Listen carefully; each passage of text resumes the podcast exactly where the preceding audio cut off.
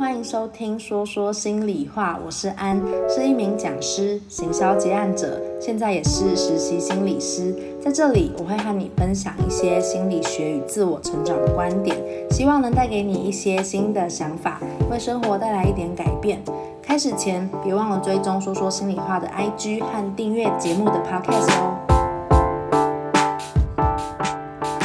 我是安，今天这一集呢，想跟大家分享的是共感人的自救法则，还有怎么样当一个有同理心的人。那因为我的之前的一些讲座学员啊，或是听众，还蛮多人其实都是有一些共感特质的人，然后有些人常常会遇到蛮常见的困扰，就是呃，我要怎么样去。不要常常感觉自己好像被情绪塞满，或是被他人影响太多。那甚至包括，因为我读的是咨商嘛，那我现在在做的是咨商的实习，所以不管是呃我的一些 partner 也好，或者是我在这个咨商领域认识的同学啊朋友，蛮多人也都有这种共感的特质。所以我觉得共感这件事情呢，它是一个。同时是一个礼物，但是也有可能造成一些自己困扰的特质，就是它有它的好跟坏。那我先想要跟大家分享的会是这两篇我看到的文章，然后结合这些这些外国的文章，我会再分享一些我自己的看法跟补充。不知道你会不会有一种感觉是，好像明明你觉得你已经理解对方了，或者是明明你觉得你你有在。帮助对方，或是尽你所能的帮忙，可是好像有些人还是会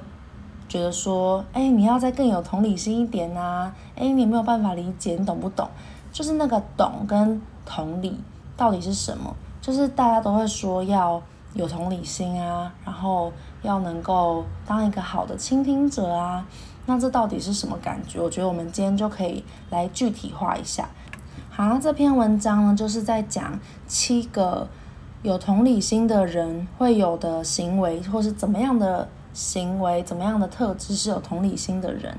好，那我就会开始一一的去讲。第一个呢，就是他说，They are fully present with others。他讲说，这个有同理心的人呢，他会很完全的跟其他人在同一个当下。就是这听起来好像也蛮抽象的，但是他会专注在跟你对话和相处的那个时刻，他的专注力会在你身上，然后让你感觉说，好像整个房间、整个世界就是只有你，你是被完全的看见的。那我举一个对比的例子，就是像我们现在，我相信，呃，我身边有一些朋友，或是我有时候也会，可能我们在跟别人互动的时候，我们未必能够。很全然专注的去跟他聊天，我们有时候会可能一心多用。有些人跟你聊一聊，然后突然说：“哎，你看那个花，你看那个树。”或者是可能他，你跟他同时在聊天的时候，他一边在看脸书的文章，他一边在划手机。那这就是一个比较相对或是比较常见的例子，就是当我们在这个刺激很多的世界之中，我们就会有时候注意力是。被分散的，但是这种有同理心的聆听，它是会让你感觉有品质的对话，然后有品质的被听见，然后他的眼中是很专注在你身上的。我觉得如果有经验过这样子感觉的人，应该都会知道那是一种很被看到，然后很好的感受。他是很用心的在跟你交流，所以我相信。呃，这个感觉能够做到这件事情的人非常难得，然后能够被这样听、倾听和互动的人，也一定可以感觉到非常的被尊重，然后被看见。然后第二个呢，其实他要讲的也是倾听这件事，他们非常了解倾听的艺术。那倾听的重点呢，就是在于说他会去。了解说对方重视的是什么，然后对方的偏好是什么，还有对方的动机是什么。所以其实，在对话的过程中，他会不断去，也许会有一些探问，或是或是或或或者会有一些核对。假如说他这篇文章就有提到，他会用一些反应的技术。其实这个反应的技术在智商里面也蛮常用的，它也是一个智商的技巧。对，那这个反应的技术呢，就会像是他会说：“诶，我听到你在说的是什么什么，或者是嗯，所以听起来好像是什么什么。”就是因为通常在对话的过程中，像我之前在教表达和沟通课程的时候，我们都会有时候会觉得很困惑，为什么我讲的东西，然后跟他回应我的东西，好像我们在不同的平面上，或是我们根本就没有平行沟通。为什么会发生这样的事情？是因为从我们的脑袋到嘴巴，他有时候就已经会有一个落差了，就是这这个会取决于表达能力。那从表达再到对方的。的理解耳朵，然后再到理解，其实他又会有很多很多的资讯落差。所以，如果要能够让一个人的意思完完全全被听懂，他可能并不一定只能仰赖一句话，可能要仰赖很多的来来回回，或是他甚至要很多的确认，也仰赖一个人的表达能力和理解能力。所以，其实，在日常的对话中，我的观察下来是，很多时候，嗯，我们对话。或沟通不成立，是因为很多的认知落差，但这样的认知落差它是非常常见的，所以这个反应的技术和核对的技术，它如果有做的话，就会相对重要。因为假如说我今天跟别人在沟通的时候说，哦，所以我听到你好像在说，其实你很在意这件事情吗？所以就是好像我在跟他讲我听到的，跟我理解到的。那当然有可能我的理解不对，但是当我说出来的时候，对方就有机会去嗯澄清说，诶，那他的意思到底是不是这样？他可能会跟你说，对对对，我就是这个意思，或是他可能会说，哦，可可我觉得我重点其实是什么什么这样，然后那他就有可能在更进一步呃存在误解的沟通发生之前，就有机会做一个。两个人在同一个平面上的确认，这样。那同时，它还有另外一个好处，就是对方也会感觉到你很认真的在听跟理解他。这其实是蛮重要的，因为确认两个人在同一个步调上当然是好，但更好的是，对方也会因此，你也会因此让你们的沟通品质有一个，让你们的对话，让对方有一个很好的感受。就只是做一件像这样简单的事情。然后，那再来就是，呃，这个倾听大师的技能，你可以去鼓励他，就是鼓励他继续说下去。假如说你可能会问他，哎，那接下来呢？然后之后怎么了？然后后来后来怎么样了？就是，或是你用一些辅助。嗯嗯嗯，我懂。嗯嗯，然后就是用好奇的眼神，其实也都是在鼓励他继续把话讲下去。那别人也会感觉到，哦，就是原来你很愿意听我说，那也许我可以说更多。它是一个倾听大师的一个技巧。好，然后第三点呢，这篇文章提到的是他们会留意非语言讯息的沟通。那英文上面是讲 nonverbal communication。就是它是在对话、在沟通的层面中，我们为什么有些人会很重视实体的互动？然后这原因就在于说，实体互动中你可以掌握到对方很多很大量的资讯，包括他的一些肢体的动作，包括他的脸部表情，然后他的一些，假如说他的眼神，或者是他的整个人。散发出来给你的状态，就是一种可能你感觉到的能量也好，或是他整个人分呈现出来的氛围，其实那些东西都是比单纯讲话还要多很多的。然后这个讯息也是很大量的，所以他在讲非语言讯息中，其实在沟通里面，如果我们不只留意文字和话语。我们的沟通是可以更深入的，因为当我们看到一个人的状态，假如说有一些人他不希望造成别人的困扰，所以他常常会假装坚强或是故作坚强。可是当他在你眼前看起来就是在忍住眼泪，或者是好像眼睛也有点红红的，忍不住，或者是他整个人精神状态看起来不好的时候，即便他没有说，即便他嘴巴说的是我很好，可是你观察到，也许你当你跟他关系好时候，也许你会关心他说，哎，你还好吗？你好像气色看起来不太好，或者是你会你会留意到说，哎，好像你有点难过吗？就是。当你的资讯量变多，你可以获取到这么多的语言讯息、非语言讯息时，你就可以有机会更深入的进入到这个人的内在，然后和他去连接。第四个其实很简单，它就是讲了 pause，就是暂停。它我自己的翻译是沉默是金，对，就是它其实在讲强调的是沉默的力量。那嗯，很多时候我们会有一些个性比较急，或者是。比较反应比较比较快的朋友，然后我们会习惯在别人把话讲完之前，我们就会帮对方接话。这其实我觉得有时候也是一种体贴啦，就是可能当对方在斟酌用字，然后你可能会忍不住想要帮他去完成那个字句。像可能我在跟朋友相处的时候，有时候就会。那当然在智商中又会是另外一个样子嘛。对，那但是有同理心的人，有时候呢他会等待，或是他会暂停。然后让对方慢慢的用自己的步调把话说完，对，那其实像这样子给别人的感觉是，他愿意慢下来，可能他愿意等待，他会等我好好的把话说完，然后他可能也会先思考过再讲，他不会很急着听到一个东西之后就马上丢出去回应，所以我觉得这是他就在讲这个是暂停或是沉默的力量。其实沉默的力量是很大的，就是当，尤其当可能我是讲师，其实讲师也会非常善用沉默和暂停的的力量。我们有时候沉默或暂停，适当的断句，它是为了去凸显我们想要强调的重点，或者是它是留一点一点时间，让听众把前面我讲的这段话可以好好的反刍。因为你们想象，如果我现在像连珠炮一样疯狂的噼里啪啦讲啊，我跟你们说沉默是金，不给建议，提出问题，留意非语言讯息，这些文字它就会没有机会停留在我们的脑海里，它可能就会变成从我们的左耳进，再从右耳出。这样，有同理心的人，他们懂得适时的沉默，他们懂得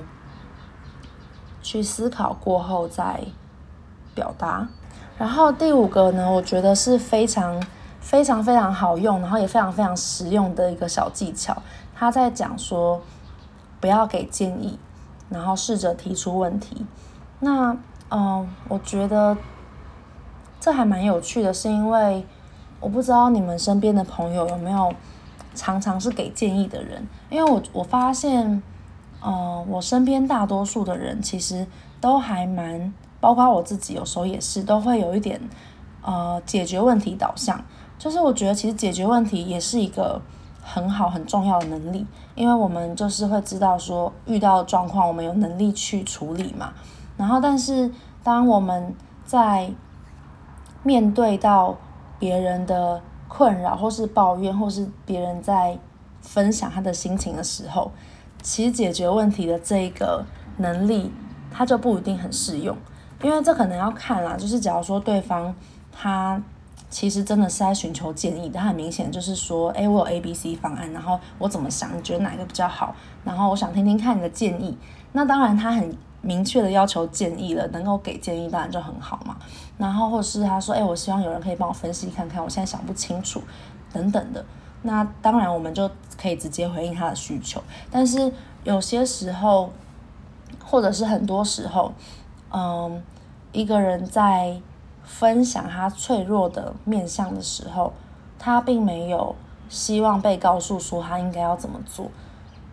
不管是我们在职场是遇到个案，或是我们自己，有时候都只是想要被听到而已。我们其实都有一些解决能力嘛，就是其实每个人都一定有自己的方法，然后会遇到困境，也一定是有尝试过一些方法，然后但是。不一定是事情没有办法被解决，而是可能我们经历了某些不舒服的心情，然后我们会想要讲，就是那个不舒服的心情不一定是可以被解决的，我可能只是想要分享，跟你拉近距离，我只是想要分享，然后让你理解我。所以他的那个分享脆弱情绪，或是分享一些心情的部分，这没有什么解决的解决之道。心情就只是一种分享，它就只是一种一种互惠。我跟你分享我的心情，也许我也期待你理解，或是我期待你也分享一个你相似的心情也好。就它就只是一种深度的沟通和交流的一个一个方式或管道，就是可以视为像是这样。然后。那当然，我理解说解决问题的的人也是出自于想要帮忙。然后我觉得，在嗯，分享者呢，分享心情者，分享心情或困扰的人，你们也可以让对方知道说，我现在想要听的是建议，还是我只是想要你听我说。我觉得其实这样子也可以很明确让对方理解。如果对方常常是给建议的话，他可能不知道，他并不是。他并不是想要指责你，或者是想要教你，或是一定要你做得更好。他有时候可能只是，他可能只是陷入一种他想帮你，可是不是用你要的方式。那如果是针对倾听者呢？你也一样可以跟他核对，就是你现在想要听建议吗？还是现在就是是一种嗯，希望我可以理解等等的。就是当然，我觉得多数时候。理解就是是没有错的要，去理解他，去同理他。然后，如果你有观察到他是想要给建议，或是你有感觉到他是想要获得建议的话，你可以再给建议。对，我觉得对我来说，这会是一个比较好的做法。那他的建议是，那这边提到是不给建议，提出问题，这这也是非常非常实用的。你也不一定要提出你的做法，你可以直接问问题，然后从问问题之中，你就可以让对方自己去。思考或者是得到答案，那可能比你提供问题更有力量。那他的问题的一些指南或是问题的方向呢？他就有问到说，像是 How do you feel about it？就像你觉得你现在你对这件事情的感觉是什么？然后或者是诶，你可以跟我说更多吗？你要分享看看吗？或者是诶，这个意思是什么啊？就是你怎么会这样说？或者是？你觉得怎么样才会有帮助？你觉得要做什么才能够改善？然后要怎么样才可以帮助你？或者是你可以问说：“诶，那你后来是怎么做的？你后来做到了什么？你怎么做到的？”这些其实都是一些问题，可以帮助他们去思考、去想，或者是帮助他们去感觉说被倾听。这些都是一些还蛮好的问句跟句跟技巧。第六个呢是。他说：“把我换成我们，把第一人称改成第二人称，就是我不要再讲我跟你，而是我们。其实我觉得这很有趣，就是有点像是文字的力量嘛，或是文字的巧妙之处。我们之前在咨商演练的时候，然后就会发现，有时候我们讲，那你觉得，或是你怎么想，你怎么样怎么样，跟用我们。”真的会带来一些很细腻的心境上微妙的感受。然后我觉得在实际做这件事情之前，我觉得我好像没有那么在意这件事。我就想说，讲你跟讲我们，就是不过就是用词上的差异，就是这只是习惯上吧，意思不是一样吗？对，就是我其实并不理解说到底能够产生什么微妙差异。直到我真的做了智商演练，然后我听到当他用很温暖的语气说：“诶，那。”我们怎么样怎么样可以更好，或是哎，我们遇到像这样子的问题的时候，等等，我就会觉得他用一种会给我一种他跟我站在一起的感觉，不是那种好像对面或是离很远的感觉，而是一种比较亲近的距离感比较近的感觉。对，我觉得这真的是。语言很微妙的地方，所以不管是中文或英文，它都有。相信人都是想想要跟喜欢被支持的。然后我记得，呃，在做第一份工作的时候，我的业务老板也曾经跟我讲过，说，哎，就是你跟跟你的客户在讲话的时候，你也可以就是直接说我们。然后我当时就，我后来就想说，啊，它就只是一个说话技巧，所以我也就是有时候会用，但。直到实际感受到差异，才会知道它的影响力跟它的差别是什么？我觉得这还蛮有趣的，大家有机会也可以试试看。好，然后最后一个呢，他在讲说有同理心的人，他会去想象对方的视角，就是他能够换位思考啊，就是最简单最直白的方式就是换位思考。对，就是嗯、其实当我们遇到一些感觉很难搞的人，或者是感觉好像让我们很困扰的人，其实这篇文章在讲，越遇到这样子的人。你反而更越越需要去同理他们，或是换位思考他们，并不是因为我们要以德报怨，听起来好像说，哎，人家对我们不好，为什么我反而还要去理解他？但是其实这件事情反过来说是对自己有好处的。怎么说呢？是因为当我们去理解说他到底为什么要这样子做，为什么要这样对我们的时候，我们通常会得到的结论都会是他们并不是要伤害我们。他们是遇到他们自己的困难，或是他们用他们自己的方式，在他们的一个世界和习惯里面。当你真的实际换位思考之后，你会获得的 feedback 是：也许你之前或是你曾经觉得很多生气或受伤，是因为你觉得别人故意刁难你，或是别人好像针对你，或是别人对你不好、不尊重。可是当你换位思考的时候，你就会发现，哦。其实他可能没有那个意思，诶，就是其实，在那个当下，他会因为 A、B、C、D 的原因，然后说出那句话，或是做出那些事情。可是那些事情百分之八九十，并不是因为要伤害你而做而说的。所以我觉得这个好处就是。让我们可以善意的去理解，然后也因为有机会善意的去理解，或是真实的理解之后，我们才有机会让自己的情绪真的消失。应该说不是消失，才会有机会让负面情绪是排解掉的。很多人会说，哦，为什么好像心理师会比较温暖，然后可以理解各式各样的人？我觉得也就是因为在我们遇到各式各样的人之后，我们会发现。很少是出自于想要伤害别人的想法，大部分都是出自于他们小时候，呃的一些缺乏，或者是他们在情感上面遇到一些自己的难关，所以他们会一直重复的做一些，也许别人无法理解，可能他们并不自知，或者是他们并没有办法去改变，就是他们也陷入在他们自己的无助里，就是在完完全全理解一个人，或是。换位思考去进入他的世界的时候，是可以看见这样子的状态的。然后也因为这样，所以当当他们用他们的一些方式做出好像要伤害你的事情的时候，你就会知道，嗯，他们没有那个意思。然后如果一旦知道没有那个意思，他们不是刻意要伤害我们，我们也就其实那个情绪好像也就会变很小，或者是其实甚至你也不会有太多情绪。哇，没想到我就是讲了同理心的部分，就讲了二十几分钟。我接下来会分享就是共感人的自救法则。那这一篇主要就是会分享文章上面给的一些建议，这是另外一篇英文的文章，然后会也会附在节目连接里。就刚刚讲是有同理心的人嘛，然后有共感的人呢，他是比较容易去感觉到别人的情绪，然后可能也比较容易。去吸收，或是假如说有一个生气的人进来，他可能也会感觉到啊，好像情绪就有一点波动等等的，或者是他对情绪的直觉是准的，他可能会更需要一些独处的空间，更需要去就是保护自己的一个情绪，不不受他人太强烈的干扰。对，然后假如说他在看，他对艺术可能会比较有一些共鸣的能力。然后对一些别人讲的话，或是一些电影、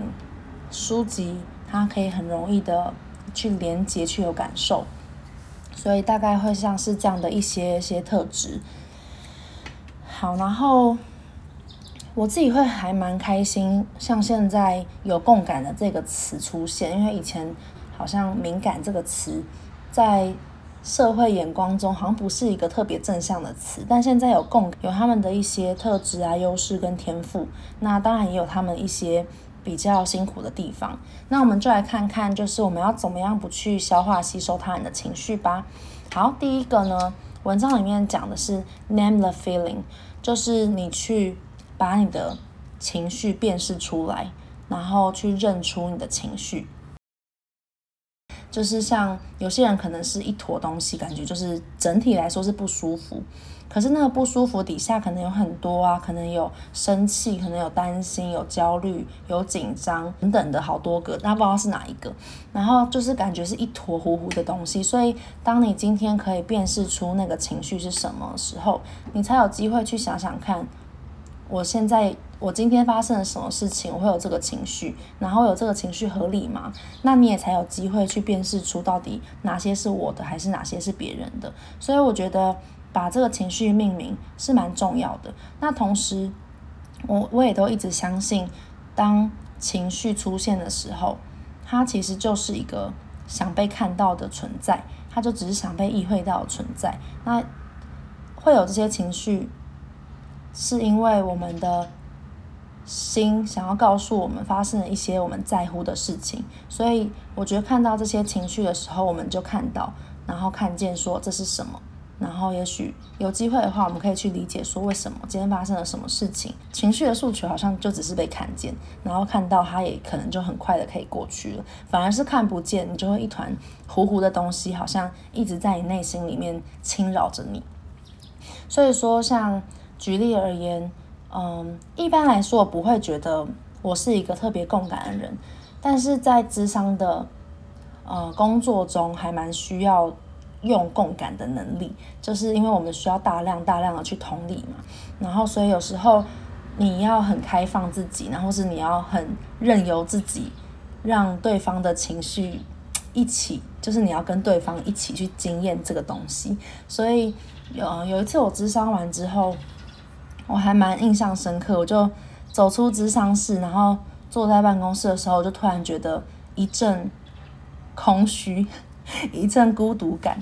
然后后来跟我的 partner 聊一聊之后，然后才发现说啊，其实可能这是嗯个案的情绪，可能不是我的情绪，可能我是在职场过程中，呃，感觉到了他的这这个情绪状态，所以我后来就。自己有做了一些调整，可能就跟自己说好，那不是我的情绪，我还给对方，然后，然后就是这不是我的情绪等等的，然后后来其实过没多久就好很多了。好，然后所以第一个呢，就是先去辨识你的情绪，然后去认认出到底是什么情绪。好，然后第二个呢是他在讲的是。呃，ground yourself 就是让你自己有点像是稳定，或是好好的稳住自己。那这个稳住自己要怎么做呢？就是你可以去去波动很大或是很混乱的时候，那我觉得不管是不是因为共感，都可以这样做。就是你可以去把专注力放在你的感官上面，尤其是触觉，然后听觉，然后你可以跟外界实体的物质做接触。这件事情其实在，呃，完形学派就一个心理学派里面，他有提到这个叫做外界觉察，就是你会跟外面的、外面的实体物质有一些接触，然后把关注力的焦点转移，就从内在的那个混乱情绪，然后转移到你的现实世界中，然后你可以去透过深呼吸，然后聚焦在感官经验中，然后把你带回。此时此刻的这个当下，就不会整个人过度的受到情绪的影响。那我觉得这个还蛮有趣的，就是如果下次真的在很强烈的情绪中的话，也许你可以碰碰旁边的旁边的墙壁，然后碰碰你的桌子，然后感觉一下从墙壁、从桌子传过传到手心里面的温度是什么？这个质地是什么？是粗糙的吗？还是是光滑的？然后去感受一下跟他触碰和接触的感觉，对，这个可能会蛮有帮助的。好，第三个呢，他讲的是自我觉察。那自我觉察最重要的地方呢，就是在于说不批判自己，就是你觉察你的情绪，并不是要用一种，哎，我怎么会有这种情绪啊？哎，搞什么？哎，这情绪怎样？而而是用一种。哦，好有趣哦！怎么会我有这样的情绪呢？的心态去觉察自己，然后再来有一个方式，我觉得也蛮有趣的。他说，你可以想象一个玻璃墙，就是当你在跟别人互动的时候呢，想象有个玻璃墙在你跟他之间，然后他的情绪会朝向你而来的时候，会撞到那个玻璃墙，然后反弹回去，这样。就我觉得这个方式，我是我是没有用过啦，但如果有用过的朋友们呢，欢迎告诉我这样的效果怎么样。我觉得好像是一种保护自己的方式吧，就是那个玻璃墙。我不知道有些人会不会看到、听到这个方式，会觉得说好像我也在把别人挡在门外。对，但是我猜想他的用意应该不是让那个玻璃墙阻隔你们的交流，我猜他应该就只是一个。不会让情绪过来的太严重的玻璃墙，就是你看得清楚他，你也知道他在说什么，你可以理解他，你们还是可以触触碰得到彼此，但也许这个墙它就是只能阻隔情绪，呃，他的情绪是不会过来或是入侵到你身上的，但是你是看得清楚，你也是可以理解的，这是我的我的解读啦。好，然后再来第五个呢，他提到的是好奇。那这个好奇呢，其实不只是好奇自己的情绪，也好奇其他人到底经历了什么。呃，我相信共感人也会蛮相信自己的直觉和感觉的，因为毕竟你的感觉就是比较敏锐嘛，所以你也许你很快就可以觉得说啊，我现在的感觉可能就是他的。但有时候这个好奇呢，是你可以多询问一点，他发生了什么事情，就是不是只着着重在这个感觉里，而是可以多问问看是什么。让对方有这样的感觉。假如说对方很生气，然后你也感觉到就是很不舒服、生气的感觉，或是一把火的感觉，然后，然后可能与其 focus 在他的那个生气情绪里，你也可以问他是什么让他这种生气，或者是他想到什么，他发生了什么。那在透过他描述的过程中。你其实也在做了一个区别，就是哦，原来他是经历了这些，那我不是啊，所以我跟他不一样，那就可以做一个区别。好，然后第六个呢，这已经是倒数第二个了。第六个建议就是你需要有一个比较强壮的界限。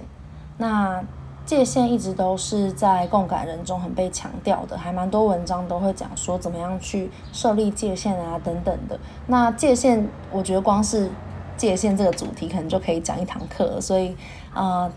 我这边就不多提界限，但是主要他讲的就是和会让你耗能的人保持距离。那基本上就是基于你的需求，还有你的感受，还有你的能量，因为你知道你自己的情绪状态嘛，然后你一定也知道跟谁在一起的时候，你的情绪波动特，特别大，然后特别不舒服，或是被影响的比较不好。那这个时候就先以自己为主，先照顾自己，然后和那些会让你不舒服的人保持一个比较安全的距离。那当然，这安全距离也是一个你自己觉得，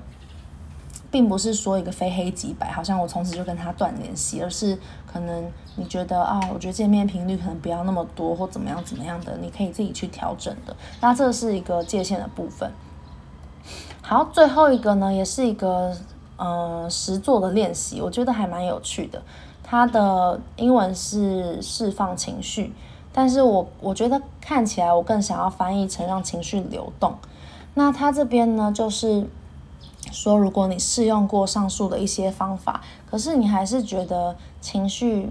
很敏感啊，或是在你身体里影响你的话，那也许你可以试试看一个想象的方式。那这个想象的方式呢，就是你也许可以闭上眼睛，然后开始去想象中，你想象有一条河流，或是有一一一条活水，然后上面漂浮着一些落叶，然后这些树叶上面呢，你可以每一个树叶，你都想象它是一个情绪。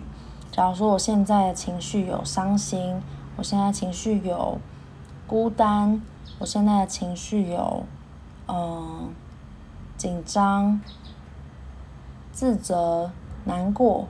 然后我就每一片树叶上面，我就放那个情绪，可以是文字写上那个情绪的字，或者是我就想象那个情绪在那边，在那个树叶上，啊，每一个树叶都是一个情绪，然后我就看着，在我的想象中，我看着树叶在河流上飘。然后慢慢的顺着水流往下，然后慢慢的流走。我就是看着这个过程，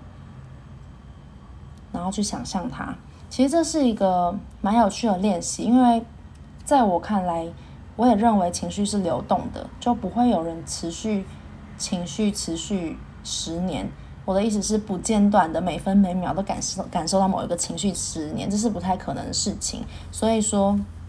情绪就像一个流，然后你可以透过你脑中的想象中的画面，让情绪慢慢流走，就是让这个情绪是你看到一个过程的，让它让它流掉的。然后好像在这个过程中，你也可以观察，诶，在情绪流掉的时候，你的身体有没有比较放松？然后你的心情有没有真的稍微更轻松一点？或是那些负面能量，你就让它走了，是不是有这样子的过程？我觉得应该会蛮有趣的。这个练习。我自己也会觉得，如果我我有这样的状态，我应该会蛮想试试看的。好啊，那这就是这七个给共感人的自救法则。所以，如果是共感的听众朋友呢，欢迎跟我分享你们觉得这几个建议哪些有用啊，哪些不好用，或是你们对这些建议的想法。然后还有，呃，对于同理心可以做到什么样的事情呢？如果有什么想法的话，也都欢迎在 Apple Podcast。或者是我的 IG 私讯留言告诉我哦。那我们这一集就到这边喽，我们下次再见，大家拜拜。